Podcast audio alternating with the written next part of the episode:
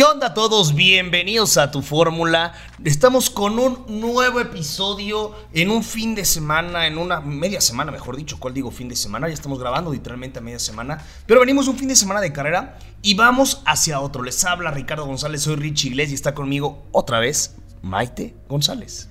¿Qué onda, Richie? ¿Cómo estás? ¿Cómo están todos? Buenas noches. Así es, esta vez se nos hizo un poco tarde, pero tarde pero sin sueño, ¿no? Así, así es como dice mi papá. Ok. Y yo creo que todos los papás también.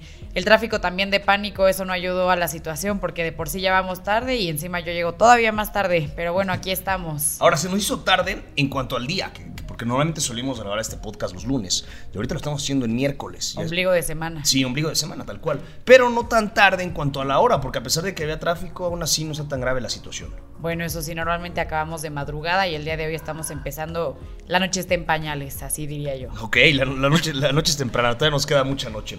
Muy bien, estamos justamente entre dos grandes premios. Ya se habló demasiado sobre lo que sucedió en Brasil, pero creo que aún así no podemos dejar, no podemos pasar por alto lo que hizo Luis Hamilton. Maite, ¿tú cómo lo viste? Fue, es que no solamente fue en la carrera, fue un fin de semana brutal para el siete veces campeón del mundo. Estoy completamente de, acuerdo. ¿Qué te puedo decir, Luis Hamilton? Fuera de serie, enfermedad total. Eh, yo no sé, o sea, realmente yo no sé qué es lo que pasa por su mente. Es un piloto que definitivamente no le tiene miedo al éxito. O sea, esa es la definición tal cual de Luis Hamilton. Demostró y terminó por demostrar que definitivamente es el campeón del mundo. Ahora, por ejemplo, yo eh, es un dato muy interesante lo que pasa en Brasil, ¿no? Que jamás ningún piloto había ganado este gran premio eh, arrancando detrás de la octava posición. Y yo creo que justamente nadie lo esperaba. Por ejemplo, cuando tú te enteras que tiene que vas a que bueno que fue descalificado de, las qualis como tal y que iba a arrancar el sprinter desde último lugar, creo que no nos esperábamos que fuera a acabar en quinto.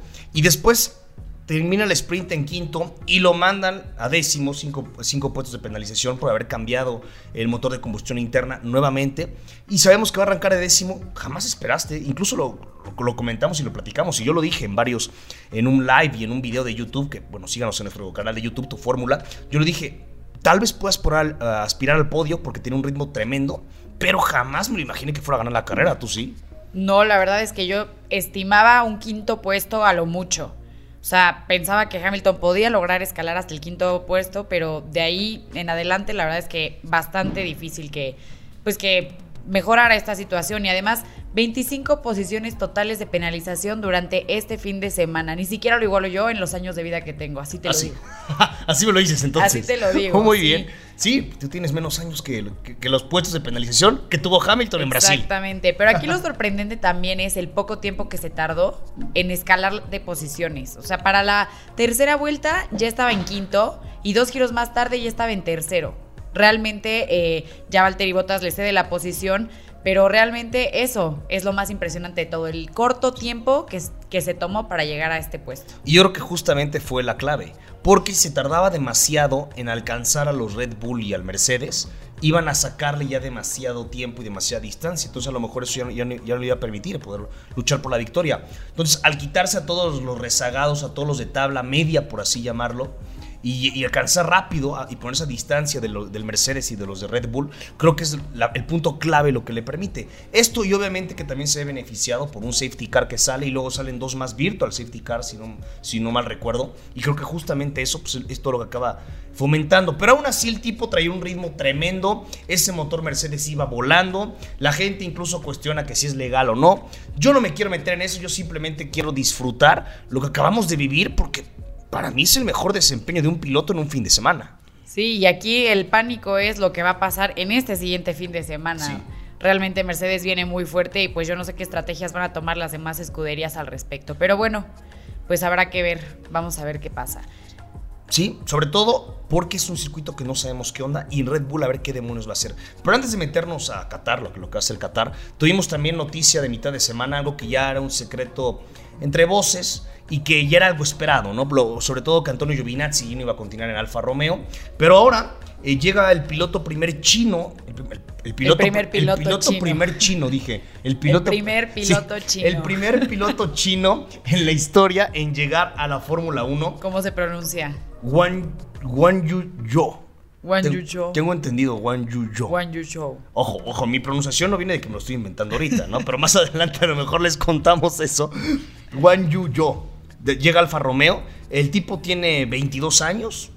eh, Y, aparte creo que en su carrera tampoco ha tenido demasiados eh, de, participaciones destacadas, ¿no? O sea, no, no, no, no creo que haya sido muy brillante previamente. Pero bueno, tampoco, tampoco Alfa Romeo es como que es la gran cosa, la verdad.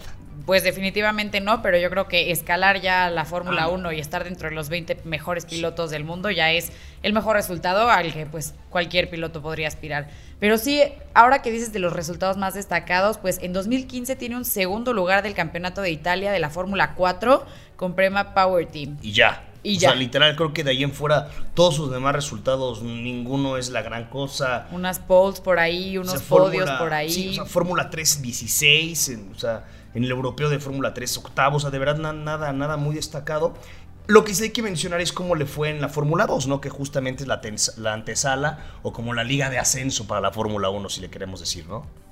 Pues sí, aquí digo realmente nada sorprendente, nada fuera de serie, pero tenemos que en 2019 un séptimo lugar, cero victorias, eso también es sorprendente. Yo creo que están apostando, algo vieron en él definitivamente, eh, pero un pole y cinco podios, eso es todo lo que nos deja del 2019 y en el 2020 un sexto lugar, una victoria, un pole y seis podios. De ahí en fuera no tenemos más. ¿O sí? No, ¿Tenemos pues más? No, no, no, o sea, No tenemos básicamente más. de eso, o sea, algo como más que destacar de él, no, está eh, por abajo, posiblemente de pilotos como Callum Mailot, que ya le hemos dicho que merece a lo mejor ese asiento en Fórmula 1, Robert Schwartzman incluso, él está por debajo de todos ellos. Pero bueno, es lo que hay. Eh, lo bueno es que es la primera vez que un piloto chino llega a la Fórmula 1, lo cual eso es lindo, eso es- hace historia. Pero también hay que decir que el tipo no salió de la nada. Es decir, tuvo un proceso, estuvo en la academia de Renault, pero antes de eso primero estuvo con Ferrari, pero después dejó Ferrari en 2018 y en 2019 entra a la academia de Renault como, bueno, como piloto de desarrollo y todo este tipo de temas. Y ya, bueno, la primera vez se condució un monoplaza como tal, actual, porque antes condució unos, bueno, más, viejos, por así llamarlo, fue en, en las pruebas de postemporada del 2020, que fue junto a Fernando Alonso. Y ya después de ahí esto se cambia, Renault evoluciona Alpine, y ya ahorita pues es confirmado, ¿no? Es decir, sí se ha subido en algunas ocasiones. Estuvo también en el Gran Premio de Austria como piloto en las pruebas. En las pruebas, en las pruebas libres estuvo en el Gran Premio de Austria. No sé qué esperar de él, sinceramente, pero ojalá y le vaya bien, ¿no? Pues sí, vamos a ver si le va mejor que a Tsunoda, ¿no? Sí, Vamos a ver qué tal. Yo creo que Alfa Romeo, pues, como te digo, puso la mira en él por alguna razón. Así que podemos tener sorpresas o simplemente pura mercadotecnia, ¿no? Al ser un piloto chino, Gran Premio de China, no lo sé. Habrá que, habrá que ¿tú sí pensar crees en que sea por ahí más? Pues puede ser, puede ser. La verdad es que no lo veo lejano. Eh, pues igual Alfa Romeo no le vendría mal una ayuda dif- diferente y más popularidad, ¿no? Yo creo que están expandiendo este mercado. Vamos a ver, vamos a ver de qué se trata, qué es lo que trae. Eh, como, como dices que se pronuncia, tú que ya sabes cómo hacerlo. Híjole, a ver, ahí te otra vez, deja ahí te otra vez porque One necesito... You Show. No, One You- yo- como yo. One yo pensé You que era-. Sí, como Joe, según yo. Show, Es Joe. como yo. One You Show. Yo. Bueno, Sí, tal cual. ahí lo tienen. One Sí. You Show, Alfa Romeo. Y bueno, 2022. también, también hay que pues, rendirle un poquito, platicar un poco de lo que fue Antonio Giovinazzi, ¿no? Antonio Giovinazzi, que es el, el. Jesús, ¿no? El Cristo de la Fórmula 1 por, por su cabellera larga, ¿no? Tal cual.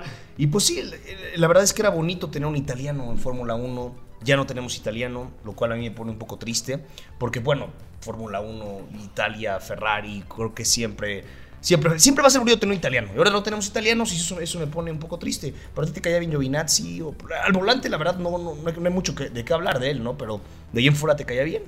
Pues realmente, como siempre lo digo, me es indiferente. Tal cual, Pero te da sí, igual. eh, la verdad es que ya es un descenso de su carrera, ¿no? Se va a ir a la Sí. Fórmula E y Es solo rumores. Porque creo que ahorita que le iba. eh, Yo te acuerdas que te dije que se iba a la Fórmula E. Sí. Pero creo que no es nada oficial. Creo que son rumores. O no sé si lo vi en una cuenta de memes. Ok. La verdad no lo sé. Pero Bueno. creo que sí, sí hay, sí hay muchos rumores en torno a él en la Fórmula E. Bueno, ya, ya tendremos el- la próxima semana noticias al respecto, pero por lo pronto las estipulaciones están en que Giovinazzi se va a la Fórmula E. Pero ahora sí les vamos a contar, les vamos a contar algo muy chistoso. ¿Sí? Sí, algo muy chistoso. El día de hoy, Richie quería eh, descubrir cómo es que se pronuncia correctamente One You Show, ¿no? Sí. Y entonces se pone a buscar cómo se pronuncia y existe un video en YouTube que fue subido aproximadamente unos 10, 20 minutos Richie fue la primera vista de este video y todo el video literalmente es un señor pronunciando el nombre de Wang Yu Zhou. Y aún así no puedo pronunciarlo Y aún así no lo podemos bien. pronunciar bien, pero literalmente los invitamos a ver este video para que vean cómo se pronuncia Wang Yu Zhou. Un dato muy innecesario, ¿no? Deberíamos de sacar uno así, ¿no? Deberías de sacar un video así. Yo, yo, Sí, yo- dices cómo se pronuncia Sergio Pérez, para que le dejen de decir Sergio Pérez. Sergio, Sergio. Sergio. O, o también es como Charles Leclerc. Charles Leclerc. Charles. no Charles. Leclerc. Leclerc. No tengo ni idea. Bueno, ya después les, ha- Vettel. les hará Richie un video de cómo se pronuncian cada, cada ver. piloto en su, en su idioma No, original. no sé si lo voy a hacer. Posiblemente lo haga. Lo que sí es un hecho es que yo no soy el indicado para hacer este video. O sea, mi, mi pronunciación normalmente suele ser. me- se me complica mucho pronunciar bien los nombres. Ah, bueno, es verdad, una vez entrevistaste en inglés y sí se te falló. No, no, no, no, pero a ver, es que una- no, esto es muy diferente. O sea, una cosa es poder hablar en inglés y otra cosa muy diferente es saber pronunciar Habrá los que nombres. practicar. Lo que se me dificulta son los nombres en otros idiomas. Ah, ok. Hablar en inglés cuando quieras, nos echamos el podcast en inglés. Ah, así me lo dices. Así te lo digo. o sea. Bueno. Pero bueno, el punto es que sí, me eché este video dura 30 segundos aprox. Y es el tipo repitiendo una, y otra vez el video de Juan Yusou. Sinceramente, no sé cuántas views tenga. Pero la verdad es que el canal, según recuerdo de YouTube, no, no le iba tan mal. No, no me acuerdo del nombre ahorita, pero tenía como 8000 suscriptores. Entonces no le iba tan mal. Pero este video sí no andaba por los suelos en las views. Pero bueno, el punto es que ya tendremos que aprender a pronunciarlo así como lo hemos hecho con todos. También la gente le, estaba diciendo Alpine, le decía a la escudería y luego y resulta que es Alpine. Y después todos los nombres, es decir, los hemos pronunciado mal, ¿no? Eh, yo me acuerdo que ni siquiera podía decir bien su noda, decía Yuki Tsuwanda, Fonda, algo así decía, Fonda. algo así, algo asqueroso, pero bueno, yo lo acabo haciendo bien. Giovinazzi era más fácil de pronunciar totalmente. El tipo nada más para destacar lo último, el mejor resultado que tuvo en un GP en toda su carrera fue en 2019. Un quinto lugar en, en Brasil, en Interlagos. Y tan tan, no hay más que decir de- del pobre Antonio Giovinazzi. Eh, no, te digo, dentro de la pista y dentro de, de la manera en que correr, creo que no hay demasiado que decir. Le decía, sí, sí tenía carencias, Pues sí, ¿no? definitivamente no por nada lo van a dejar ir. Así que le Sí. te deseamos mucha suerte, Giovinazzi, a donde sea que te vayas a ir. Que pues pensamos que va a Sí, ser es, la Fórmula es E. Fórmula E. Creo, creo que sí, ya no tengo ni idea, no, no sé la verdad. Ya veremos. Lo que sí es que tiene ya 27 años, eso sí, eso sí recuerdo. Hay pilotos más grandes, Totalmente. ¿no? Como el viejo sabroso. El viejo El sabroso. viejo sabroso, ya está. Pero el, el Guyon Show, Joe, ese tiene 22. ¿Es más chavito que yo? Ah, más chavito que Más tú. chavito sí. que yo. Sí. Tú usas la edad y Está los números en referencia a tu edad. Jovencísimo está. Sí está así. Un bebé. En la flor de su juventud. Es que es, es un bebé. O sea, ¿Es un bebé? yo sí te llevo todos tus años. Para, yo te veo como hija, como una hija, como ¿Ah, una hermana sí? chiquita. Soy tu hermana chiquita. Bueno, sí, claro, obviamente.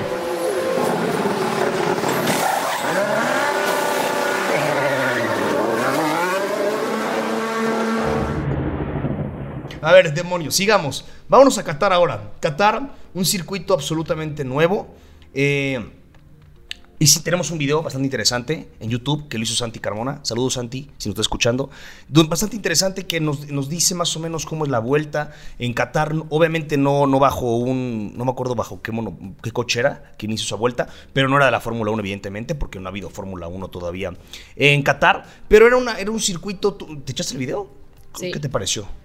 ¿Te La verdad es que sí está entretenido, eh, se ve muy interesante. Lo que va a pasar este fin de semana va a ser bastante eh, diferente, yo considero a lo que hemos visto. La forma del circuito es rara, no lo sé, es rara, ¿no? Como que por una afuera- corona, como... Le da una fuera, le da un aire como a Sakir, ¿no? A- a- Alguien que ganó Sergio Pérez el año pasado con Racing Point, medio que se parecen, pero sí, pero te digo, es- y aparte lo, que platicamos. Y en el análisis del circuito, es que es de los más rápidos, pero no justo, no por el tiempo de vuelta, sino es de los más rápidos porque casi en todo momento tienes a full el acelerador o no, si no a full lo tienes, o sea, no, no frenas mucho, ¿no? Es decir, para frenar más que nada levantas el acelerador. Es decir, es un circuito rápido, es un circuito en el que van rápido y que esperemos se preste para varios adelantamientos. Pues sí, hay que recordar que este circuito pues fue específico para las motos, ¿no? Para el Sí. motocross. Para MotoGP. MotoGP. MotoGP, Exactamente. porque motocross es otra cosa. De motos sí no sé nada. Sí, no, aquí no hay montañas y tierra. Pero bueno, tiene 5.38 kilómetros de longitud. Eh, va a ser una carrera a 57 vueltas, una zona de DRS. Aunque, a pesar de eso, creo que se puede prestar para que haya bastantes adelantamientos, porque luego tenemos circuitos que tienen tres zonas de DRS y que nos acaba adelantando mucho, y aquí que hay una zona de DRS también, se- a lo mejor sí se puede prestar para, pues, para que haya más rebases. Definitivamente tienen más tramo. Y sí tienes razón, ahora viendo ya aquí en Shakir, parece que lo editaron en Photoshop, ¿no? O sea, parece que le bajaron y que le editaron. ¿Alguna vez has, usado Photoshop? Eh, sí, Bueno, no bien, pero, pero, ahí- pero sí lo he usado. Parece que, que lo editaron, pero sí, yo creo que definitivamente vamos a tener mucha acción.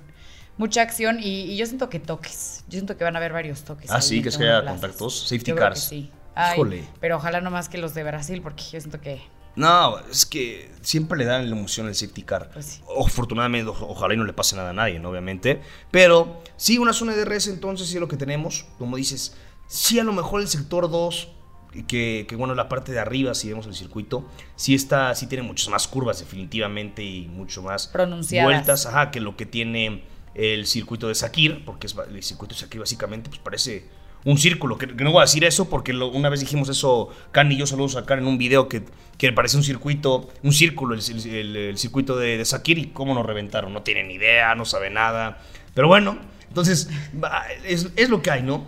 No hay mucho que, pues también es que otra vez, igual repito, no, no hay mucho que platicar de este circuito, pero hay una anécdota chistosa eh, en torno al viejo sabroso, ¿no? Pero aún así, eh, como dices, ¿no? Fue, fue más usado para, para, mo- para motocicletas y para categorías inferiores.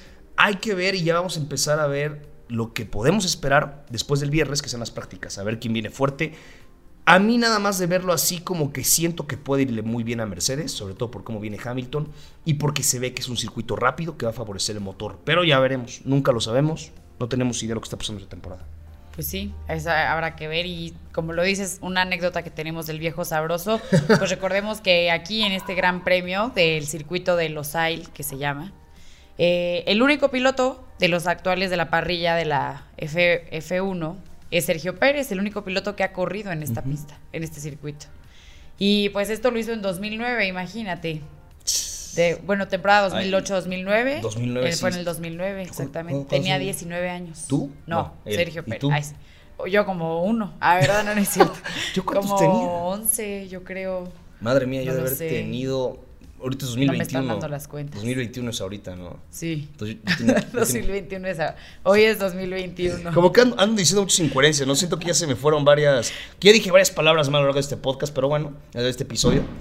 Creo que yo tenía 10 15 años. 15 años. Sí, tal vez. más A ver, menos. Sergio ahorita tiene 31. No, Tú ¿ya, ya tienes- te compró 31? Tiene Sí, 30, Sergio, ¿no? 31. ¿Neta? Cumple en enero. Ah, ¿cómo? Yo soy el fan número uno de Checo, no sabía eso. Tú tienes Muy mal. 27. Yo tengo 27, sí, en Entonces, efecto. sí, 15 años, tienes 4 años menos que él.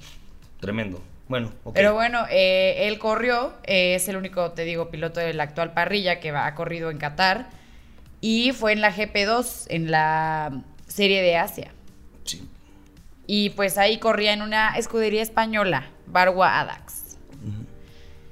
Pues era una carrera muy corta, 34 vueltas. Y consiguió un doble podio, segundo y primer lugar. Tenía Tal 19 cual. años, muy jovencito Checo Sí, Pérez, muy talentoso también. Justamente, eh, bueno, en- dentro de este circuito tenía una pelea eh, con Nico Hulkenberg.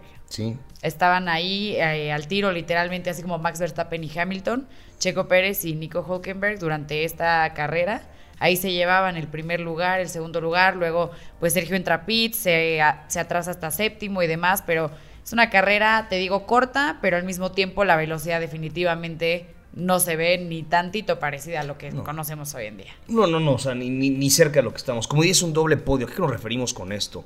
Lo que pasa es que en esa serie, en la, en la GP2, se corren dos carreras en el mismo circuito. O sea, tal cual se corren dos carreras seguidas en el mismo circuito. O sea, la primera carrera, Checo queda en segundo lugar, que él arranca en segundo. Hay un, hay un accidente bastante fuerte en, en la largada.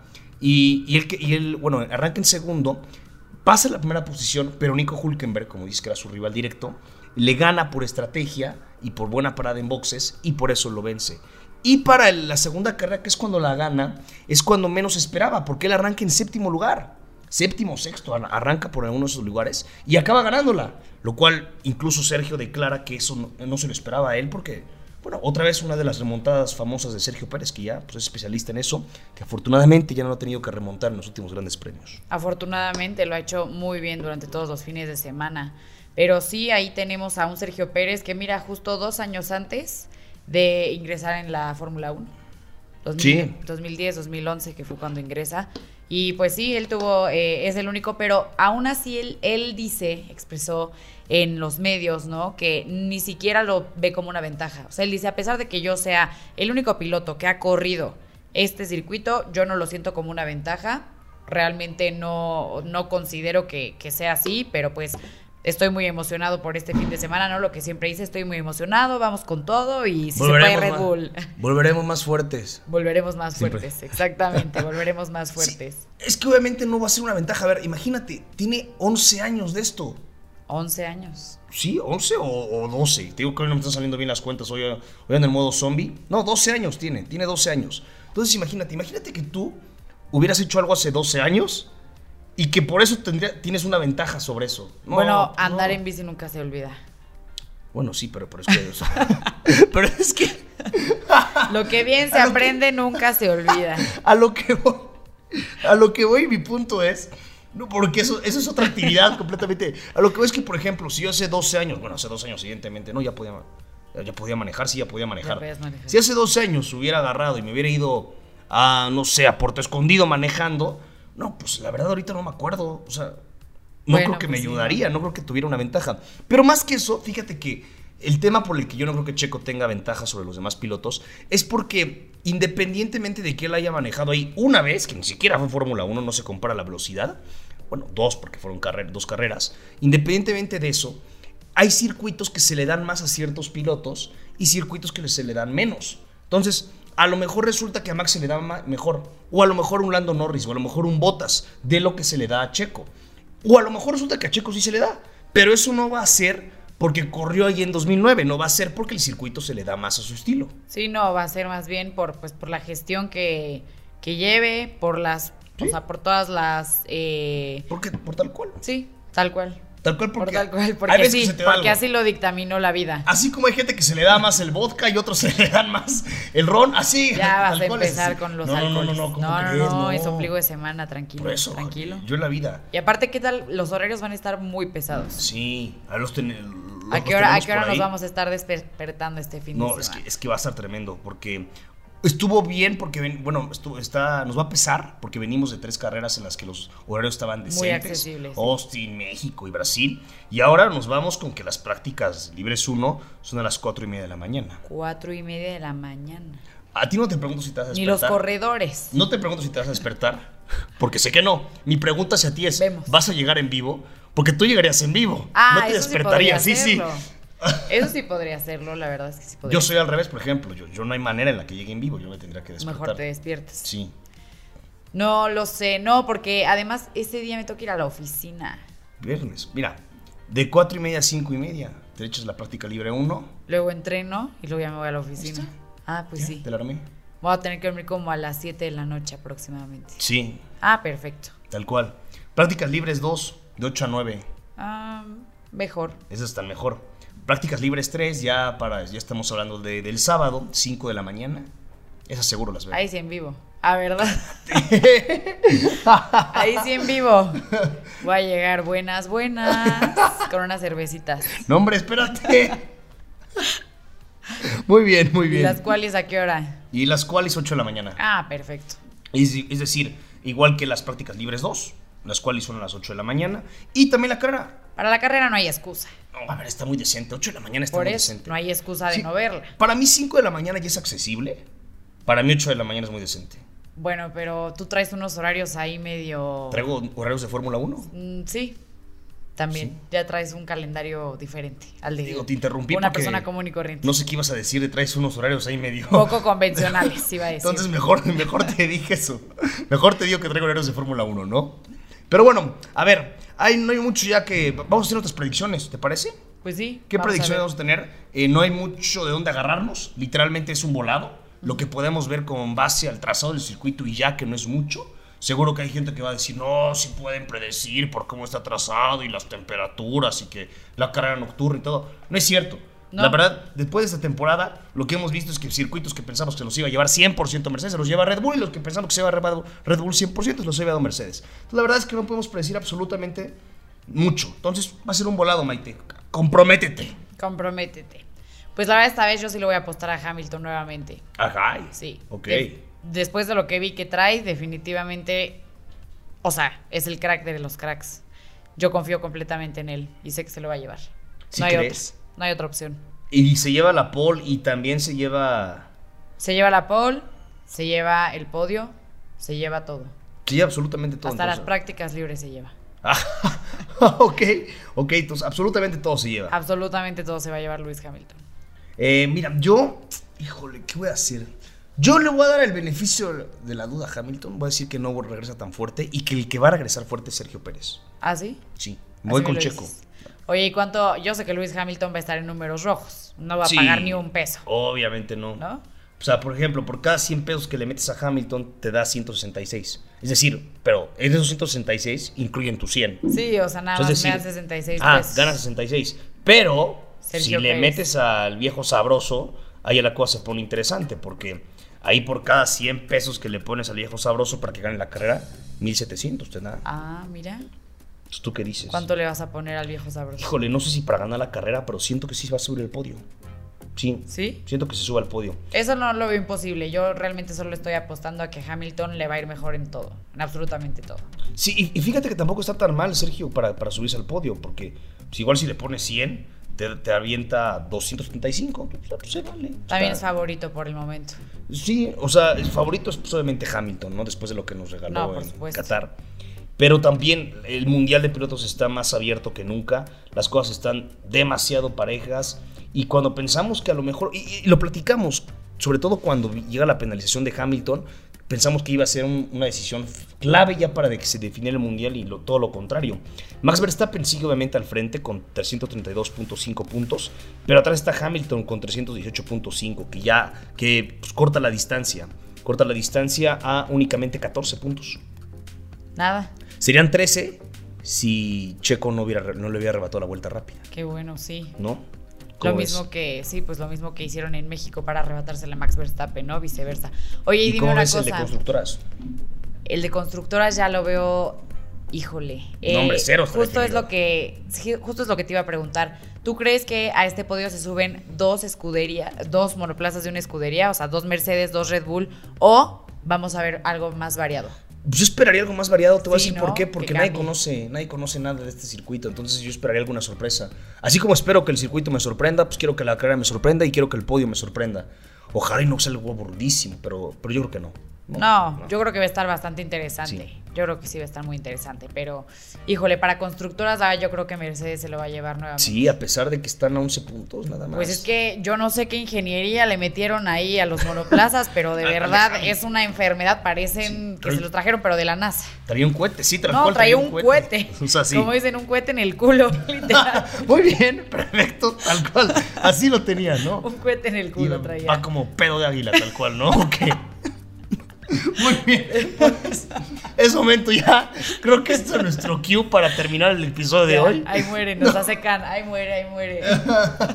Perfecto. Yo creo que hasta aquí la dejamos. Vamos a estar haciendo cosas, obviamente. Síganos en nuestras redes sociales, en tu fórmula. Ahí vamos a estar subiendo contenido, haciendo contenido. A Maite, por supuesto, pueden encontrar lo que escribe en el portal, en la página oficial www.tuformula.com. Pura calidad.